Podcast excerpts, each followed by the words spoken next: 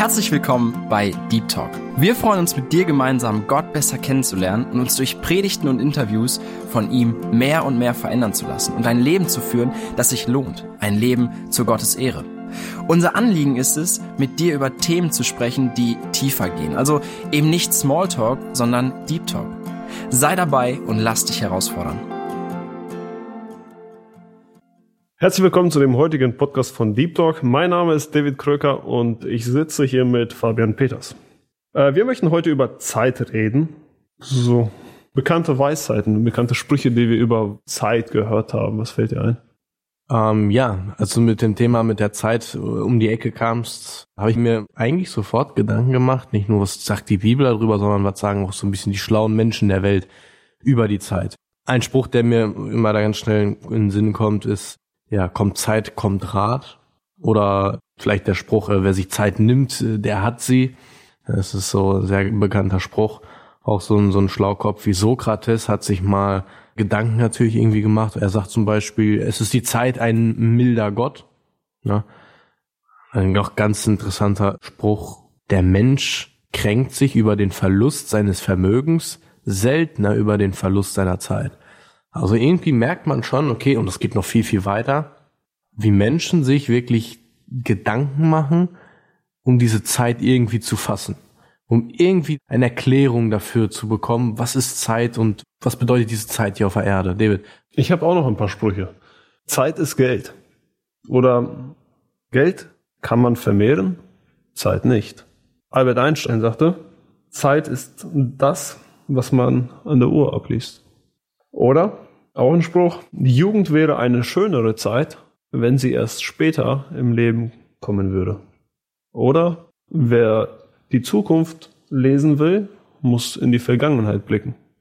Das sind so ziemlich tiefgründige Sprüche, die haben sicherlich mehr oder weniger auch was Wahres dran. Aber was ist Zeit jetzt nun wirklich? Genau, also der Anspruch ist ja, das natürlich irgendwie zu verstehen.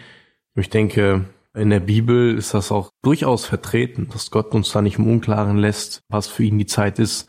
Vielleicht kannst du uns so ein bisschen mitnehmen, weil überhaupt dieses Konstrukt von Zeit oder ja, wie wir es halt heute auch nennen, äh, entstanden ist und was es, wie, wie Gott sich das vielleicht auch gedacht hat. Ja, noch ein Ding ist, was ich noch kurz da vorher sagen wollte. Wie Albert Einstein sagte, Zeit ist das, was man an der Uhr abliest. Viele kennen wahrscheinlich die oder haben da schon mal in der Schule gehört von der Atomuhr. Die gibt relativ genau die Zeit an. Also mit einer extremst hohen Genauigkeit. Aber wann hat die Zeit als solches, seit wann gibt es Zeit? In der Atmosphäre.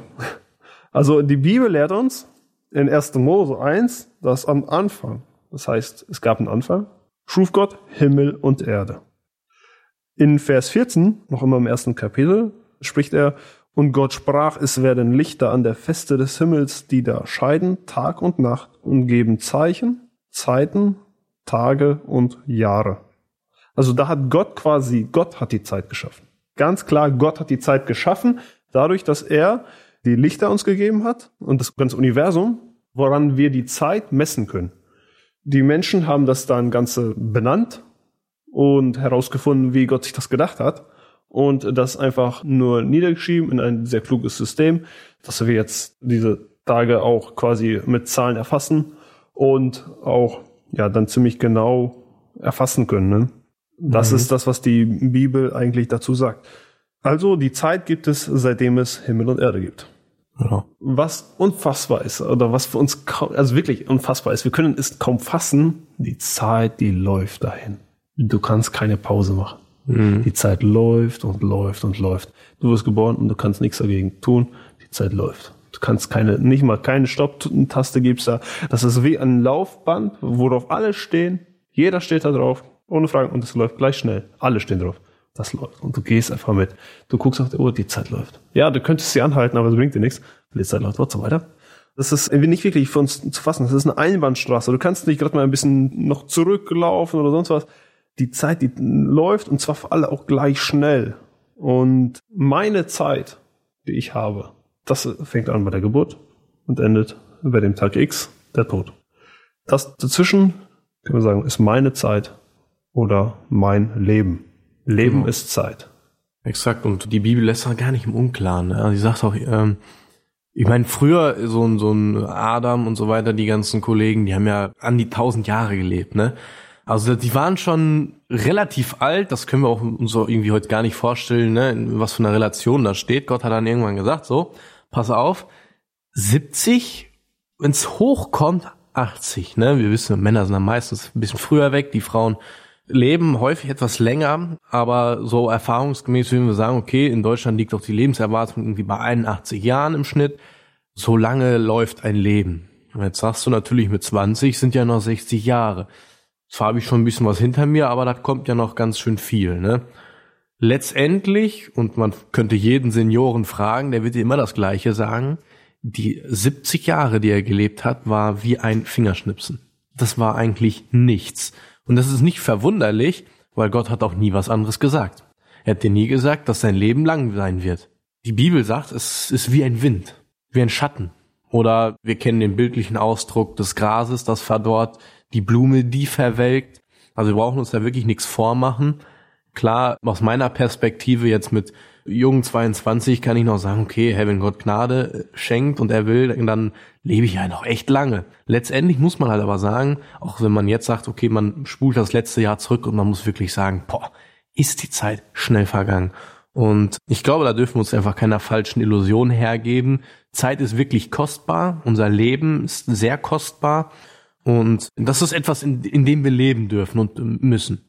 Da sagst du was. Ja, 2023 ist jetzt so gut wie zu Ende. Zwei Tage sind noch geblieben. Aber wenn wir zurückschauen, wie schnell, wie schnell mhm. ist das vergangen? Ne? Wir jetzt, jeder wird wahrscheinlich so einen äh, Rückblick machen oder ich würde es jedem empfehlen, das zu machen. Was haben wir dieses Jahr geschafft? Was haben wir für Ziele erreicht? Vielleicht hat jemand, der auch seine Vorsätze auch durchaus ernst genommen mhm. und auch da was ein, eingehalten. Ja, die Bibel hat auch da, ja, wie du sagst, die Bilder ganz klar genannt, wie die, die Schatten oder die Blume oder der Wind. Psalm David sagt das in Psalm 144, 4. Ist doch der Mensch gleich wie nichts. Seine Zeit fährt dahin wie ein Schatten. Warum ist das nichts? Das ist doch, wir haben gesagt, die Zeit, es hat da begonnen, wo Gott die Erde geschaffen hat. Und jetzt ist es auf einmal nichts. Ich meine, wenn Zeit da gibt, dann kann man das messen. Also auch in Jahren. Wenn du jetzt 80 Jahre lebst, dann ist das doch immerhin 80 Jahre. Genau. Und Aber da kommen wir ins Spiel. Bei Gott ist es nämlich ganz anders. Du sagst, okay, Gott hat Zeit hervorgerufen, ne? Du sagst, okay, hey, Tag und Nacht, Gott hat das Ganze geschaffen und damit auch Zeit geschaffen, indem er die Erde auch geschaffen hat. Und jetzt fragt sich natürlich, was war davor und was wird nach der Zeit auf dieser Erde sein? Und äh, 2. Petrus 3, Vers 8, dieses eine aber sollt ihr nicht übersehen, Geliebte, dass ein Tag bei dem Herrn ist wie tausend Jahre und tausend Jahre wie ein Tag. Jetzt kannst du natürlich äh, überlegen, hä, wie? Und äh, dir das irgendwie erklären, aber ich denke, es ist relativ einfach, dass es nämlich einfach sagt, Gott, es ist, für ihn ist es irrelevant, weil er außerhalb der Zeit ist. Ne? Mhm. Also der bewegt sich nicht in diesem zeitlichen Rahmen, den, den du und ich kennen. Ja. Das ist eigentlich kaum zu fassen, aber vielleicht kann man das leichter verstehen, wenn man jetzt sich einfach vorstellt, wie im Geschichtsunterricht gibt es eine Timeline und dann guckst du, da war Jesu Geburt, da war dies, da war jenes passiert, da war der und der mhm. Krieg. Mhm. Und für uns ist das nur so zu fassen, okay, das ist die Vergangenheit, jetzt sind wir in der Gegenwart und das ist das, was noch kommt.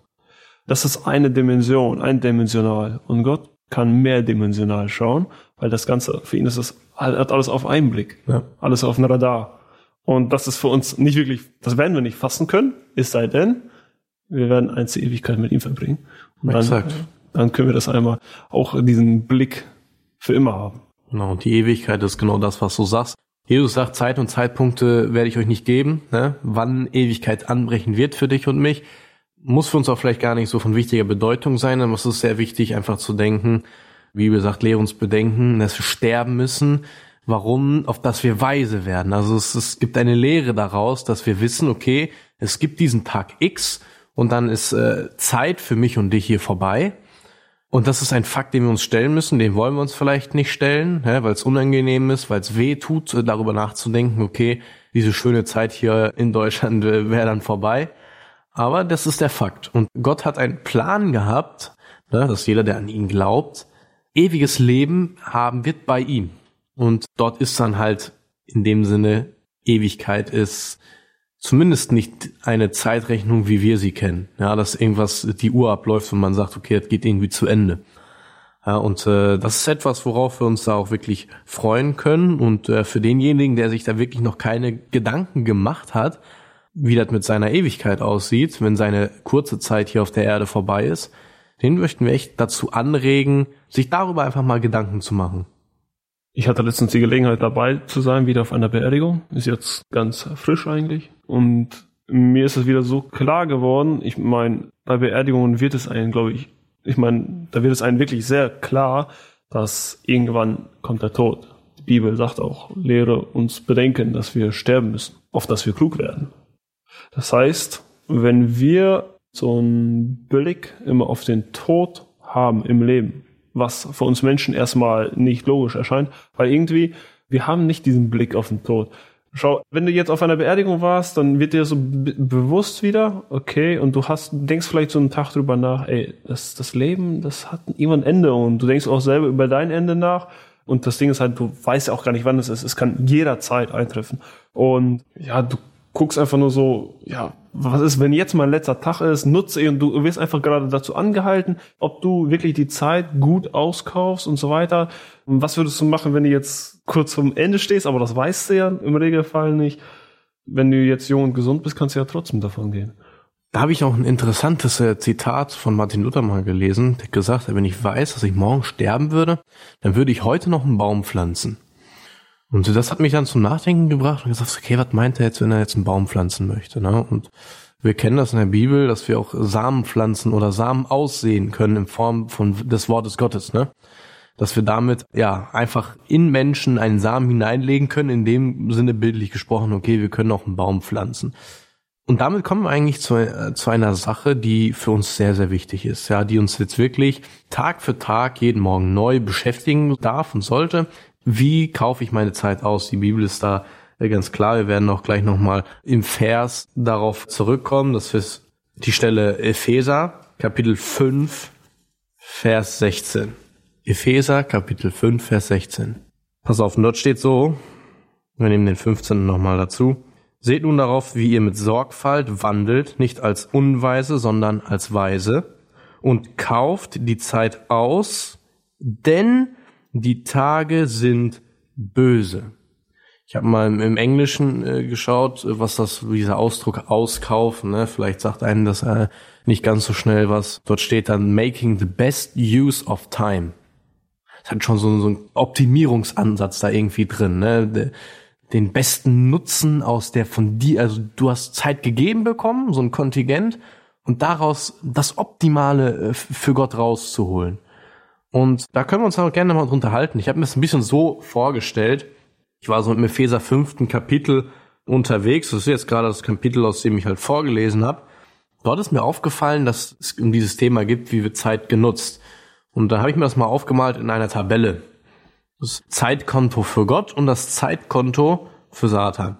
Ja, also entweder mache ich etwas für Gott und wenn ich etwas nicht für Gott mache, dann mache ich es ja automatisch auch schon für jemand anderen. Wir wissen, wer es ist, es ist der Satan. Ja, die erste Sache, die mir hier auffällt, was aufs Konto für Gott geht, ist im Epheser Kapitel 5, Vers 4, ist, ist sowas wie Danksagung. Ne? Also eine Dankbarkeit, die aus einem hervorgeht, eine dankbare Einstellung, die hilft natürlich anderen Menschen, an dir das zu sehen, die hilft dir persönlich viel und es ist einfach Gott gefällig. Gott gefällt es, ne, wenn du dankbar bist ne, für das, was, was er dir gegeben hat für die Dinge. Und das ist keine verschwendete Lebenseinstellung, weil du da nicht mit einer gebückten und einer gekränkten Haltung durchgehst, sondern mit einer dankbaren Einstellung. Ja? Und das motiviert und führt auch dazu, dass man ja, wie gesagt, einfach produktiver auch in seinem Alltag ist, ne? weil man sich nicht dauernd irgendwie am Meckern und Aufregen ist, sondern du hast eine Dankbarkeit und das motiviert dich dazu, Zeit besser auszunutzen. Jetzt haben wir natürlich eine Sache fürs Konto Gottes. Vers 3 in dem gleichen Kapitel spricht auch drei Sachen an, die aufs Konto des Satans gehen. Da spricht nämlich Unzucht, Unreinheit und Habsucht an. Ja, in allen drei Begriffen kann sich der ein oder andere vielleicht wiederfinden. Ja, das ist immer sehr individuell. Nicht jeder hat mit allem immer Probleme, kann sein. Aber zum Beispiel, ich nehme einfach mal das Thema der Habsucht hin. Habsucht ist ja einfach das Suchen nach mehr Besitz, ne? Das Eifern, das äh, ich würde schon sagen fast krankhafte Verlangen danach, seinen Besitz zu vermehren. Einfach ich, ich diesen Status, ne? Ich habe einen A6, ich brauche einen RS6, keine Ahnung. Ne? Einfach eine eine eine Sucht, auch schon irgendwie auch krankhaftes Verhalten, mehr Besitz zu bekommen und da muss man auch einfach sagen, okay, die Bibel sagt, sowas soll bei uns gar nicht mal erwähnt werden, sagt es in diesem Vers, ne? Weil es einfach eine, eine Verschiebung, also die Bibel, du, du kannst sagt, nicht, du kannst nicht beide Götter dienen. Du musst genau. entweder einem Gott dienen oder du dienst dem Mammon. Das Und ist dem Mammon, das ist Mammon, ja, ja. Das ist die, die Kohle hinterher rennen. Guck mal, ich habe mir wirklich Gedanken gemacht, wir sind beide noch recht jung und wir sind im Aufbau unseres Lebens. Wir haben die Ausbildung alle beide abgeschlossen und jetzt, jetzt baust du dir dein Leben auf. Du musst dir ein eigenes Auto kaufen. Du musst dir eigenes Werkzeug kaufen und so weiter und so fort. Du bist am Aufbauen und du beschäftigst dich sehr viel, um dein Leben aufzubauen. Du bist gerade voll in der Aufbauphase. Und davor die Jahre sind das mehr den Aufbau, da geht es nicht so viel um die Kohle, da geht es viel mehr um das Wissen aufbauen. Also in der Schule irgendwo sitzen und da die Zeit absitzen oder auskaufen. Ich, bei mir war das vielmehr ein Absitzen der Zeit. Aber auch da kann man sagen, ey, in der Schule ganz ehrlich, lern doch. Jetzt, jetzt habe ich die Zeit nicht mehr zum Lernen. Ich würde gerne noch eine Sprache lernen. Ich äh, bin ein bisschen, so ein bisschen schade, dass ich Spanisch würde ich gerne gelernt haben. Und beim Englisch würde ich auch gerne aufgepasst haben. Naja, aber das hab, die Zeit habe ich schon mal nicht ausgekauft. Das ist schon mal nicht gut. Aber man muss also finden, den schmalen Grad. Also wir, wir müssen schon aufbauen, wir müssen unser Leben in unserem jungen Alter, wir müssen gucken, dass es nicht zu hart wird, dass wir wirklich ein ausgewogenes Verhältnis haben. Dazwischen, weil letztendlich das letzte Hemd hat keine Taschen. Mitnehmen werden wir nichts. Wir müssen wirklich gucken, wie viel brauche ich zum Leben? Wie viel ist notwendig? Und diese Frage können wir hier im Podcast nicht endgültig beantworten. Wie viele Stunden sollst du jetzt arbeiten? Wie viel Stunden kannst du für dies und jenes genau. Wir können nicht einen Zeitplan. Das ist der universelle Zeitplan. So hast du deine Zeit perfekt ausgenutzt. Sondern wir haben, wir haben nun mal viele Sachen auf unserer Agenda. Wir müssen arbeiten. Die Bibel sagt, ey, du musst arbeiten gehen. Ist ganz klar. Wer nicht arbeitet, der soll auch nicht essen. Fertig. Also das heißt, aufgrund der Sünde haben wir unser Brot nun hart zu verdienen und damit verbringen wir auch viel Zeit mit, unsere Arbeit zu erledigen. Auch da müssen wir gucken, wie viel wollen wir wirklich arbeiten? Brauchen wir diese, müssen wir diesen Samstag noch gehen? Müssen wir diese Überstunde haben oder nicht? Oder gehe ich da lieber zum Orchester oder ich gehe mit in einen Einsatz, der geplant ist in der Stadt oder sonst was, ja? Die Familie, die du hast. Ein Haushalt, auch da sind Aufgaben drin. Das sind alles Dinge, die kann man nicht abwenden, aber wie gesagt, da kann man kein, da muss jeder selber gucken, dass es einen Zeitplan schafft und die Zeit sinnvoll auskauft. Weil ich habe das letztens geschaut, das ist ein bisschen widersprüchlich. Ich habe letztens so ein Reel geschaut, da wurde gesagt so, wurde jemand gefragt so, ja, guckst du Filme? Die so, nein, ich habe keine Zeit. Ja, warum hast du keine Zeit? Was machst du den ganzen Tag? Ja, ich gucke Reels. Ja, ich habe selber diesen Reel geschaut. Ne?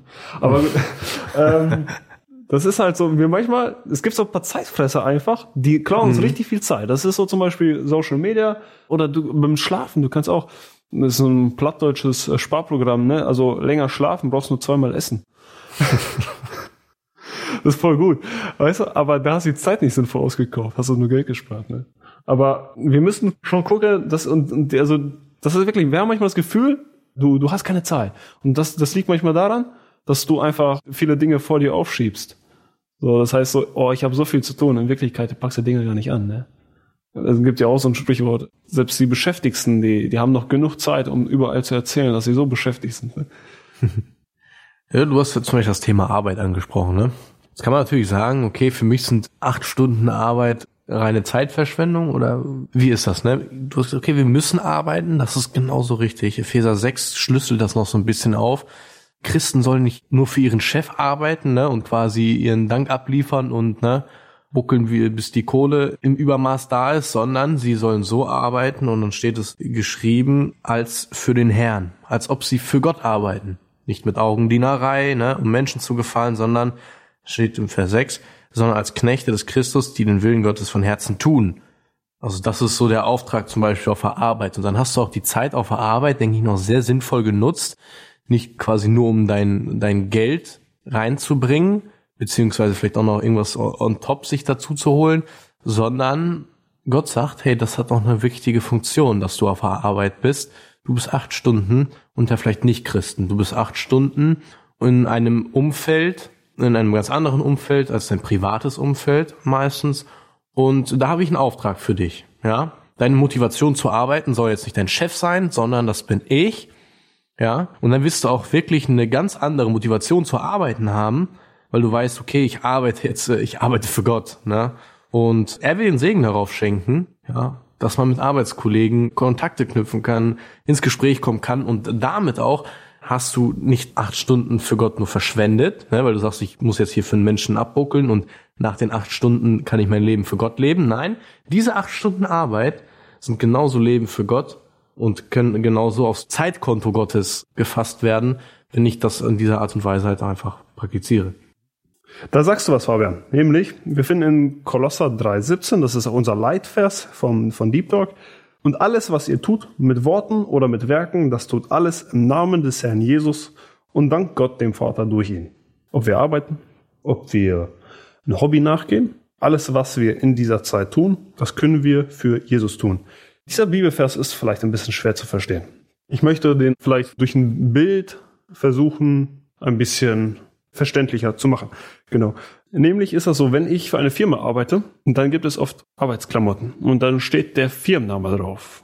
Und dieser Firmenname, der kennzeichnet mich als ein Mitarbeiter dieser Firma. Bei Polizei oder Rettungswagen, Feuerwehr gibt es auch eine Uniform, die wird getragen. Die weist dich aus als, äh, die gibt dir die Zugehörigkeit. Damit kannst du dich auch ein Stück weit ausweisen.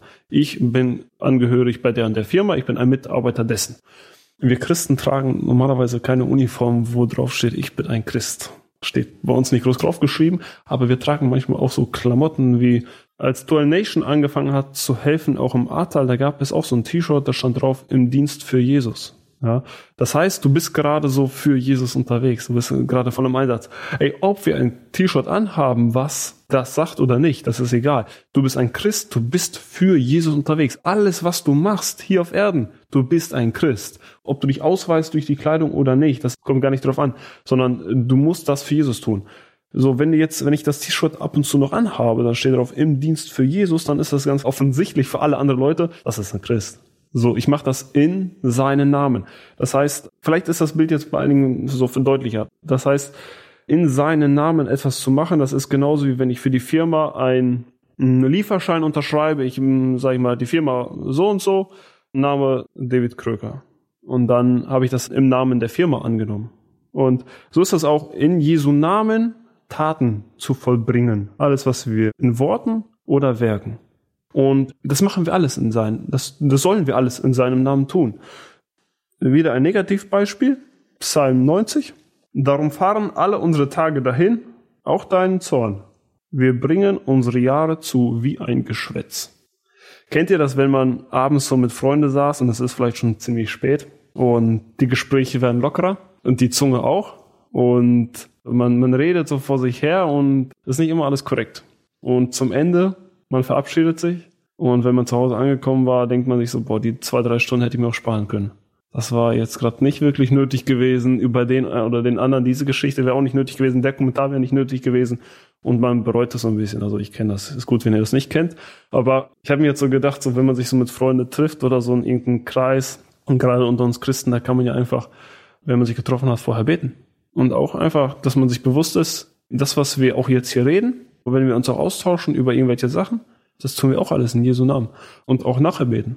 Das heißt, wenn man vielleicht auch was nicht korrekt geredet hat, dass man das auch direkt auch dann zurückschauen kann, sagen, ey, vielleicht haben wir da das eine oder andere nicht richtig geredet. Weil wir leben für Jesus. Paulus sagt, Jesus ist mein Leben, Sterben ist mein Gewinn.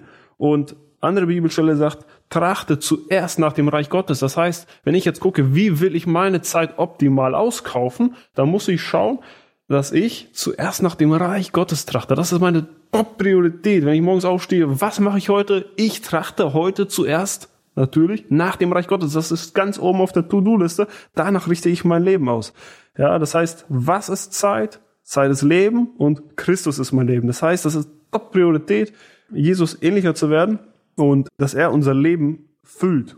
Weil wir können unser Leben füllen mit verschiedenen Dingen, aber es wird uns nicht erfüllen. Und Gott kann unser Leben eine Zufriedenheit daran geben und, und diese Sachen, die wir für ihn machen können, in seinem Namen machen können, das wird uns erfüllen. Wenn wir auch irgendwelche gute Werke tun, worüber du auch noch hier ein paar Beispiele bringen möchtest, dass wir die auch wirklich in Jesu Namen tun, aus Liebe zu Gott. Und erst dann werden die uns ja auch angerechnet. Dann werden wir erfüllt dadurch. Wenn wir das aus einer anderen Motivation tun, dann wird Gott das nicht segnen. Dann wird Gott auch uns das nicht anrechnen. Und das ist quasi nicht aus Liebe zu Gott gemacht, sondern, sage ich mal, zum Beispiel Eigennutz oder sonst was. Ne? Anerkennung. Mhm. Das, das zählt nicht. Da wurde die Zeit nicht klug ausgekauft. Ich denke, das ist ein ganz wichtiger Punkt. Ja, einfach zu sehen, hey, mein ganzes, wenn mein Leben Christus ist, dann ist auch das, was ich tue, in seinem Namen, es ist auch für ihn. Da habe ich keine Zeit verschwendet. Da weiß ich ganz genau, das habe ich für ihn getan. Es gibt so einen Spruch im Deutschen, der sagt, hey, du bist aus dem, auf dem Holzweg oder auf dem Holzpfad. Es kommt ursprünglich daher, dass wenn man früher, zu alten Zeiten, Bäume gefällt hat, bist du weit in den Wald rein, hast so ein Ding umgelegt und musstest den dann mit dem Pferd rausziehen. Und dahinter ist eine Furche entstanden. Und wenn du jetzt gelaufen bist und dachtest, das ist ein Wanderpfad, ne, stehst du irgendwann vor einem Baumstumpf und dann ist es vorbei. Also da geht's nicht weiter. Und Epheser Kapitel 5, Vers 6 sagt, lasst euch von niemand mit leeren Worten verführen. Das öffnet eigentlich ein ganz großes Fass der Bibel, wo es sagt, es gibt sowas wie falsche Lehren, ne, falsche Propheten, es gibt reißende Wölfe, es gibt viele, die mit wohlklingender Rede, also die, die mit Worten kommen, die dir Versprechungen machen, die so schön in deinen Ohren klingen, dass du denen unbedingt irgendwie glauben möchtest, die vielleicht auch mit falschen Versprechungen kommen.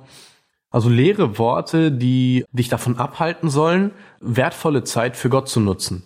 Ja, die dir einfach irgendeine leere Versprechung machen, also die, keine Ahnung, irgendeine steile These draufstellen, ne, wo du sagst, boah, Hammer, ne, und äh, du merkst eigentlich gar nicht, dass du äh, vollwegs auf so einem Pfad bis zu so einem äh, Holzstumpf bist und äh, das vielleicht im, im schlimmsten Fall erst dann merkst, wo du wirklich angekommen bist und sagst, hey, hier hat mich jemand einfach an eine falsche Stelle geführt. Und das waren leere Worte. Der hat mir, der hat mir eine leere Versprechung gemacht. Ne, der hat mir Himmel auf Erden versprochen, ich habe sie nicht gefunden. Und vielleicht hat jemand schon solche Erfahrungen gemacht, ja, auch, auch vielleicht im Geistlichen, ja, dass einem viel versprochen wurde und ja, der, Hohn, der Honig ums Maul geschmiert wurde und am Ende äh, man ja enttäuscht gewesen ist, weil es einfach eine leere Versprechung gewesen ist oder so, ja. Und ich glaube, das ist nicht etwas, was wir so auf die leichte Schulter nehmen sollten, sondern wir dürfen da echt immer prüfen, okay, ich stehe gerade auf einem Weg, ja, und ist es gerade sinnvoll, meine Zeit auf diesem Weg hier zu verbringen? Okay? Ich tue irgendetwas, keine Ahnung, ja, ich, ich überprüfe einfach, okay, meinen Dienst, tue ich den, vielleicht gibt's da Kohle oder keine Ahnung, was auch immer für einen du, Vorteil. Du versprichst irgendeinen genau. Vorteil dadurch, ne? Verspreche ich mir selber etwas dadurch, vielleicht auch Ruhm, ja. Vielleicht hat mir gesagt, ja, jemand, wenn du das hier machst, ne, pass auf, dann hast du hier vielleicht eine Ersparnis oder keine Ahnung, also es können ja verschiedene Sachen sein. Da war für mich jetzt einfach der Gedanke, okay, es kann ja sein, ne, dass wir einfach mal auf eine, dass wir falsch abbiegen, wir sind Menschen. Ja, das ist eine, eine menschliche Reaktion. Letztendlich sind wir aber in der glücklichen Lage, dass wir Gott haben und ihn ganz einfach fragen und prüfen können, ne? Du erforsche mein Herz, ne? ob ich auf dem richtigen Weg bin. Und Gott, da bin ich mir 100% sicher, wird dich wieder auf den richtigen Weg stellen, ne, dass dein Leben für Gott läuft und dass du Zeit für ihn sammelst. Davon bin ich überzeugt und wie gesagt, das sollte so auch unser Antrieb einfach sein. Dauerhaft einfach gucken, auf welchem Weg laufe ich und dass ich nicht, keine Ahnung, fünf Jahre auf dem falschen Weg gelaufen bin und mir am Ende denke, boah, das hier fünf Jahre voll versemmelt. Und dann noch am besten in der Jugend, ne? die, ganz, die ganz schönsten Jahre. Ich möchte mal äh, schauen, wie sieht das ganz praktisch aus, die Zeit auszunutzen. Lass uns mal das gemeinsam uns einfach anschauen. Einmal haben wir da schon ein ganz wichtiges, sag ich mal, ein Bruchteil ist schon mal geklärt. Der geht schon mal ganz klar weg für den siebten Tag. Da hat Gott nämlich einen Ruhetag uns geschaffen und den dürfen wir auch als Ruhetag nutzen. Das ist schon mal uns freigestellt. Das ist ein von Gott geschaffener Sieben-Tage-Rhythmus der uns gegönnt ist. Ja, das ist auch mit in der Schöpfung gewesen. So hat Gott uns geschaffen und das sollten wir auch auf jeden Fall beibehalten. Dann haben wir noch andere, wo ich ganz praktisch einmal beigehen möchte. Wie kann man die Zeit wirklich sinnvoll auskaufen? Ich denke, ganz klar gehört dazu einfach Disziplin. Wir starten den Tag mit einer Andacht oder mit Körperpflege, dann kommt irgendwann die Andacht, auch irgendwann im Laufe des Tages, vielleicht machst du die gar nicht morgens und dann gehst du gehst zur Arbeit wahrscheinlich. vielleicht ist auch Spätschicht, wie auch immer. Du, du, du teilst dir deine Zeit ein, diese Sachen muss ich machen. Ich muss zur Arbeit gehen. Okay, ich muss den Haushalt machen. Ich muss das und das einkaufen gehen. Wochenende ist vielleicht noch mehr so Zeit für Hobbys. Wie kann ich ganz praktisch die Zeit auskaufen? Das Wichtigste ist, dass ich im Hintergrund immer im Kopf habe, ich mache alle Sachen für Jesus. Und darüber haben wir gerade gesprochen. Praktisch, denke ich, gehört einfach so ein paar Werte dazu, die man auch wirklich immer mitnehmen muss. Wir können nicht so einen individuellen Zeitplan erstellen, aber es gibt halt einfach ein paar auch grundsätzliche Regeln. Lass keinen auf dich warten. Dann verschwendest du zwar nicht deine Zeit, aber die Zeit von jemand anderem. Sei pünktlich. Andererseits, wenn du pünktlich bist und der andere nicht pünktlich ist, lerne Geduld. Auch diese Zeit kann genutzt werden. Auch das ist eine gute Tugend, von der die Bibel spricht, einfach geduldig zu sein. Geduldig auf jemanden zu warten, natürlich auch auf Antworten zu warten und so weiter. Das gehört auch alles mit dazu. Nicht alles so schnell. In dieser Zeit geht alles so schnell. Wir brauchen, wir brauchen Fast Food, wir brauchen Fast Delivery, wir brauchen Fast Fashion. Fast Fashion, das ist auch, ist ja eigentlich relativ neu, dass man so schnell produzieren kann, irgendwelche Sachen. Das ist darüber erstaunlich, echt. Die, die Zeit läuft immer schneller. Also die Schnelllebigkeit ist überall präsent ja, Fortschritte in der Technik bringen und auch einen hohen Zeitvorteil und trotzdem ist das so ein, ein gewisser Selbstbetrug, indem man sagt, so, ich spare mir jetzt dadurch und dadurch Zeit und in Wirklichkeit wird die Zeit dann woanders eingesetzt, ja. David, der hat was gesagt in Kapitel 31, Vers 16, also in dem Psalm da, ne? Meine Zeit steht in deinen Händen. Diese Aussage von David finde ich so heftig, weil das ist so wie mein Leben ist in deiner Hand. Wir haben auf den Plan und ich habe ich arbeite mit To-Do-Listen. Ich habe eine To-Do-Liste, das und das und das muss ich heute schaffen und dann versuche ich das auch diszipliniert durchzuziehen. Und falls da jemand an der Autobahn steht und hat eine Panne, dann habe ich dafür gar nicht die Zeit eingeplant. Ich habe ich hab für solche Eventualitäten gar keine Zeit eingeplant. Das heißt, ich, ich lebe so ein bisschen so in meinen Plan und bin nicht wirklich flexibel. Wenn da kommt eine Störung, dann dann rege ich mich auf, ich kann meinen Plan nicht. Ich habe meine Termine und so weiter, ich bin jetzt so ein bisschen wieder aufgelaufen und so. Und David sagt, meine Zeit steht in deinen Händen. Errette mich von der Hand meiner Feinde und von denen, die mich verfolgen. Also er war gerade auf der Flucht. Und er, er übergibt einfach sein Leben einfach an Gott und sagt, meine Zeit steht in deinen Händen. Wenn wir auch ein kleines Problem haben, jetzt nicht so wie David, dass er sein ganzes Leben gerade aufs Spiel hat, oder betroffen ist, sondern auch nur ein kleines Problem. Da können wir sagen, ey, meine Zeit, dieses Problem, was ich gerade habe, das steht doch in deinen Händen. Du hast das doch in der Hand, Herr. Und du weißt, warum das jetzt nicht funktioniert, warum das so und so passiert ist und das jetzt nicht läuft. Und wir sind immer sofort aufgeschmissen, weil wir unseren Plan nicht haben. Aber wollen wir uns an unseren Plan halten oder wollen wir lieber unseren Gottesplan halten? Bevor ich meine erste To-Do-List schreibe, muss ich meine Andacht gemacht haben. Weil ich bete drum, Herr, führe du mich. Dass Gott unser Alltag führt und wir uns wirklich von ihm leiten lassen und nicht an unserem Plan festhalten. Wer weiß, welche Seele Gott uns auf den Weg mitgibt und wo wir flexibel sein müssen. Und das können wir am besten erkennen an Jesus, sein Wandel hier auf der Erde, wie er hier rumging. Und die Zeit hat sich genommen für den Bettler, der rief, Jesus, erbarme du dich mein. Und die Volksmenge sagte zu ihm, schweig. Eigentlich ich habe diesen Gedanke von einem anderen Prediger, ich habe seinen Namen gerade nicht im Sinn, aber das sind, das sind jetzt nicht meine Gedanken. Und der sagte so, Jesus hat ein globales Problem. Jesus musste für Generationen an Menschen ans Kreuz gehen. Und dieser Typ da, der meint, er ist wichtiger und sagt, Jesus, erbarme dich meiner. Aber Jesus sieht diese Seele, die braucht ihn und er ist bereit, ihnen zu helfen. Und unsere Probleme scheinen uns manchmal so wichtig zu sein, nein, ich habe dafür keine Zeit. Aber wir müssen bereit sein, wenn der Geist uns jemand auf den Weg schenkt, dass wir uns die Zeit für ihn nehmen und wirklich bereit sind, ein Leben für Gott zu haben. Ja, ich danke dir. Gerade das, was du mit der Flexibilität ansprichst, äh, habe ich auch bei mir sehr stark beobachtet. Ich habe zum Beispiel einfach bei mir beobachtet, man spricht dann so in einem Kreis, in einem gewissen Kreis und sagt so, boah, man müsste mal das machen. Boah, man könnte mal ja das machen. Man hat immer so Ideen und man könnte und hätte mal, man hätte auch vielleicht mal was machen können. Und das sind alles diese Optionen, die ich wahrscheinlich einfach nicht getan habe, weil ich meinen Rhythmus habe und der wird knallhart durchgezogen. Das würde jetzt quasi Flexibilität erfordern, ne, dass ich das auch einfach durchziehe. Und diese hätte man, könnte mal Mentalität, das habe ich bei mir so einfach bemerkt und gedacht, warum ist das so? Warum bleibt es bei mir häufig beim hätte ich mal oder könnte man mal? Es ist einfach, ich habe für mich gemerkt, es ist meine Bequemlichkeit, ja, da sich fertig zu machen, sich vorzubereiten, keine Ahnung, man könnte ja mal dem Nachbarn einen Kuchen bringen, ne, der hat, der ist gerade verletzt, sitzt zu Hause, ist krankgeschrieben, äh, kann das selber vielleicht gerade nicht. Könnte man mal ja mal machen. Wäre eine coole Idee, aber ist dann wieder die Sache, mache ich nicht, warum nicht? Ja, dann bin ich mir zu bequem. Man könnte eine Postkarte schicken, aber dazu muss man auch aus der Komfortzone raus. Man muss sich mal hin, hinsetzen und ein paar Zeilen schreiben. Das fällt uns mal gar nicht so leicht. Genau, und da muss ich mich wirklich auch immer an der eigenen Nase packen und ja, diese Dinge aufnehmen, ernst zu nehmen. Ja, wir sind Menschen, wir brauchen Gottes Kraft und Hilfe, aus Komfortzone rauszukommen, ohne Frage. Aber immer wenn solche Gedanken kommen, ja auch zu schauen, hey Gott, wie kann ich das jetzt auch wirklich umsetzen? Ne? Du hast, Gott schenkt dir ja schon nicht ohne Grund ein äh, solch einen Gedanken. Ne? Das ist ja jetzt nicht einfach so da, dass du diesen Gedanken hast, sondern Gott gibt dir solche Gedanken. Und das denke ich sehr wichtig, wie du schon sagst, wie gesagt, in Gottes Zeitplan, in Gottes Tempo zu laufen und ähm, ja solche Flexibilitäten einfach ähm, ja auch zu erwarten und mit einzuplanen, weil weil Gott kann etwas ganz Großes daraus machen. Ja, und dann habe ich mich natürlich auch irgendwie gefragt, wie kann ich jetzt erkennen, ob diese Investition jetzt sinnvoll ist oder nicht. Also diese Investition von Zeit. Und ähm, ganz egoistischer Ansatz wäre, ne, also man könnte mal kategorisieren, bringt es mich weiter oder nicht? Ja, das wäre jetzt vielleicht ein bisschen egoistisch gedacht.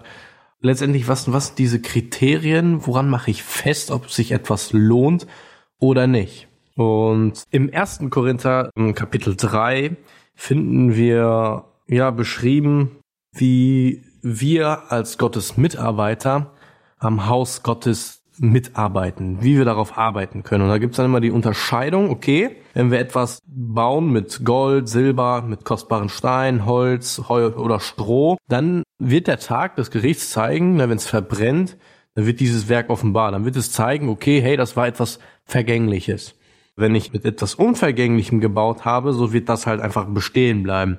Und äh, ich denke, das gibt schon so den ersten Hinweis. Die Bibel ist das Licht und das Licht wird immer aufdecken, ob ein Werk da standhalten wird dem Feuer oder ob es das nicht standhalten wird.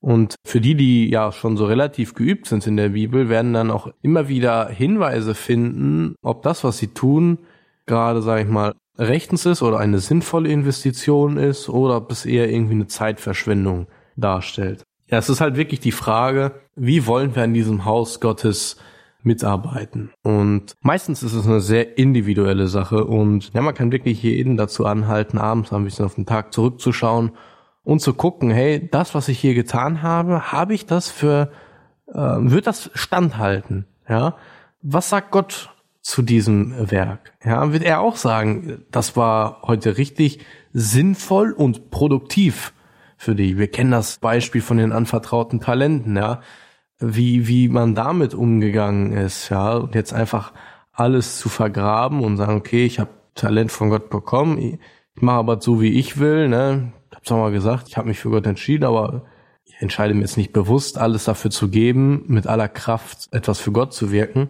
Ist auch wieder so ein Hinweis für uns, wo wir in der Bibel einfach immer wieder sehen können, wie Gott uns ganz klar zeigt, wie wir Zeit nutzen können und mit welchen Werten wir unsere Zeit ausfüllen können. Da hattest du ja auch schon einen Hinweis gegeben. Ich glaube, das Wichtigste, was wir mitnehmen können, ist, sich abends wirklich hinzusetzen, sei es auch morgens, wie auch egal, dass du mal Stopp machst, Pause machst, ruhig und wirklich ernsthaft und ehrlich zu dir bist und nachdenkst, okay, hey, wie sinnvoll war meine Tagesbeschäftigung heute, wie viel Zeit habe ich vielleicht verballert, und auch da wirklich ernsthaft mit ins Gebet gehst, das kommt nicht von ganz alleine, aber Gott wird einem die Kraft schenken, auch ja die Zeit sinnvoll für ihn zu nutzen. Und das ist eine große Erleichterung für uns, ja, dass wir es nicht aus der eigenen Kraft heraus machen müssen, sondern wir haben die Kraft im Heiligen Geist und das ist unsere Stärke. In der Folge 180, da hat Cornelius Neufeld einen Gedanke gesagt, den möchte ich hier auch nochmal weitergeben. Er hat gesagt, wir haben uns jetzt für Jesus entschieden, und ja, warum leben wir noch? Wir haben uns auf Jesus entschieden und das ist doch, das ist doch, jetzt haben wir doch das ewige Leben. Jetzt können wir doch, was sollen wir hier noch auf der Erde? Da sagt er ganz einfach, wir haben einen Auftrag in der Tasche. Und diesen Auftrag, den sollen wir machen, den sollen wir erfüllen. Und das ist, geht hin und verkündigt das Evangelium. Und diesen Auftrag, den möchte ich uns auch nochmal ans Herz legen, dass wir den, den wahrnehmen in dieser Zeit, die uns noch gegeben ist. Diese Zeit, diese Gnadenzeit, dass noch viele können das auch erkennen, dass Gott der Herr ist. Und in Prediger Kapitel 9, Vers 4 steht, denn wer noch bei den Lebenden weilt, der hat Hoffnung. Das heißt, diese Hoffnung, die wir haben, diese gute Hoffnung auf ein besseres Leben, auf die Ewigkeit, dass wir diese nicht nur für uns behalten, da selbstlos sind und einfach diese gute Nachricht auch weiter verkünden, weil das wäre echt viel zu schade, wenn wir diesen, diesen Ratschluss Gottes ganz für uns behalten, ja. sondern dass wir den wirklich teilen. Also, das ist ganz wichtig nochmal herauszustellen. Es gibt zwei Ewigkeiten. Du kannst eine Ewigkeit in der Hölle verbringen und eine Ewigkeit im Himmel.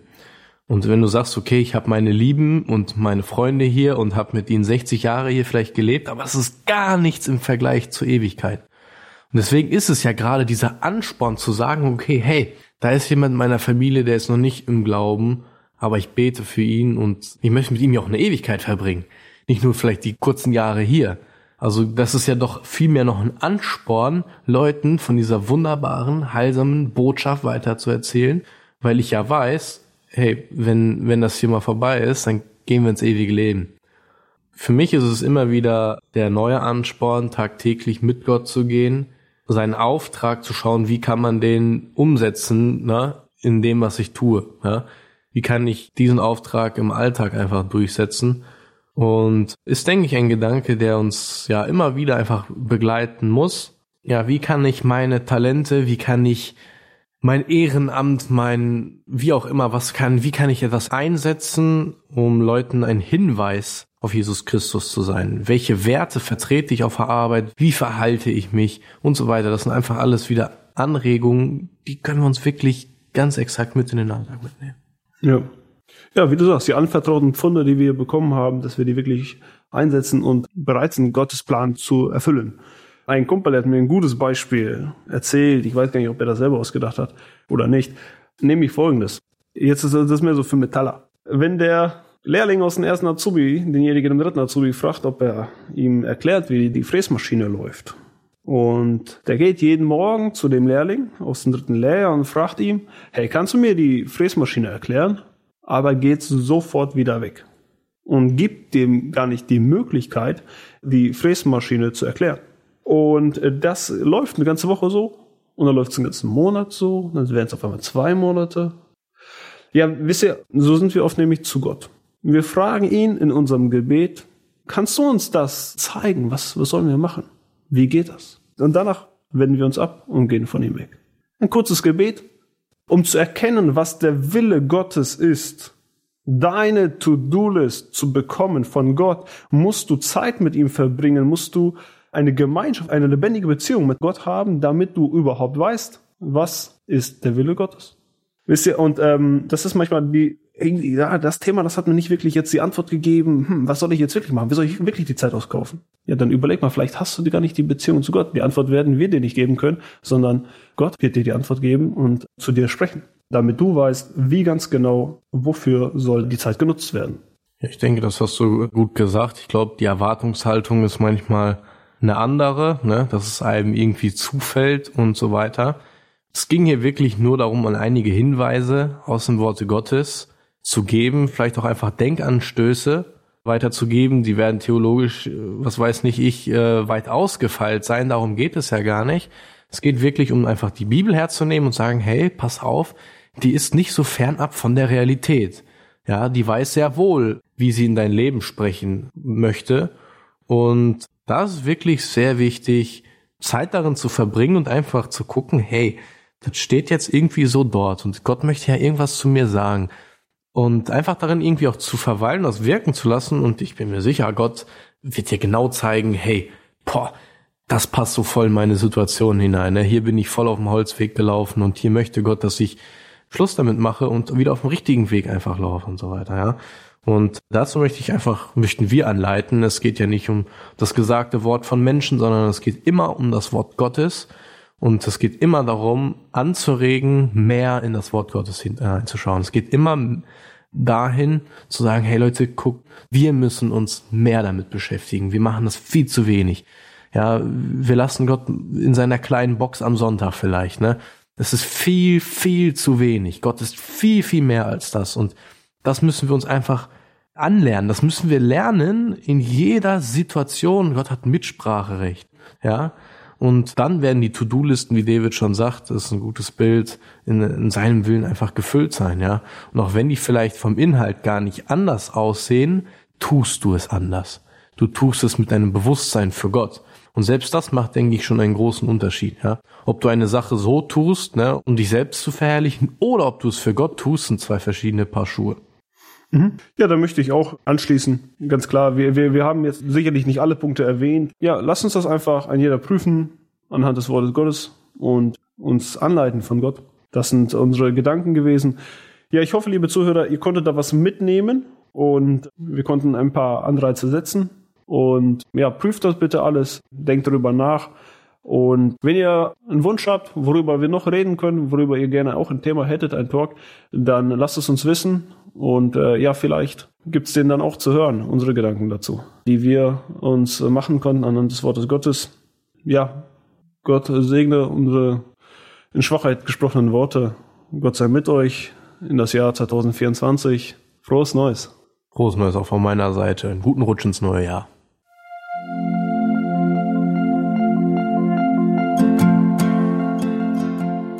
Schön, dass du heute dabei warst. Wenn es für dich ein Segen war und du etwas mitnehmen konntest, dann teile Deep Talk gerne mit deinen Freunden und fühle dich frei, auch uns ein Feedback zu schreiben. Wir würden uns da sehr darüber freuen.